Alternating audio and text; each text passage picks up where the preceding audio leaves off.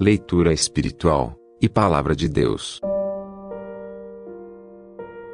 Por São João Bosco. Além da oração da manhã e da noite, exorto que você destine um tempo dedicado à meditação de algum livro espiritual ou de doutrina, como por exemplo, a imitação de Cristo, a Filoteia de São Francisco de Sales, a preparação para a morte de Santo Afonso, a vida dos santos, e outras obras semelhantes. A leitura desses livros fornecerá grande proveito para a tua alma. E será duplo seu mérito diante de Deus se você ensinar aos outros, ou mesmo ler para eles, tudo quanto aprendeu com essas boas obras. Mas ao mesmo tempo em que recomendo as boas leituras, aconselho que fuja dos maus livros.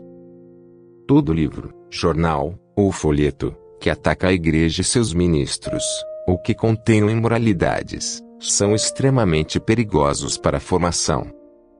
Afaste-se disso, como se fosse de um copo de veneno. Nisto devemos imitar os cristãos de Éfeso, quando ouviram São Paulo pregar sobre o dano que causam os maus livros.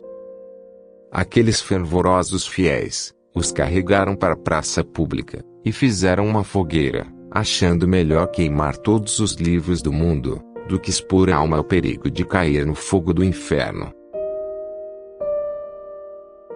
A nossa alma é como o corpo. Sem alimento, ela definha. Por isso, recomendo que participe de cursos e palestras. A alma também necessita todos os dias do alimento da palavra de Deus. Cuidado para não cair na armadilha do demônio, quando sugere este pensamento. Isso serve para os outros, mas não para mim.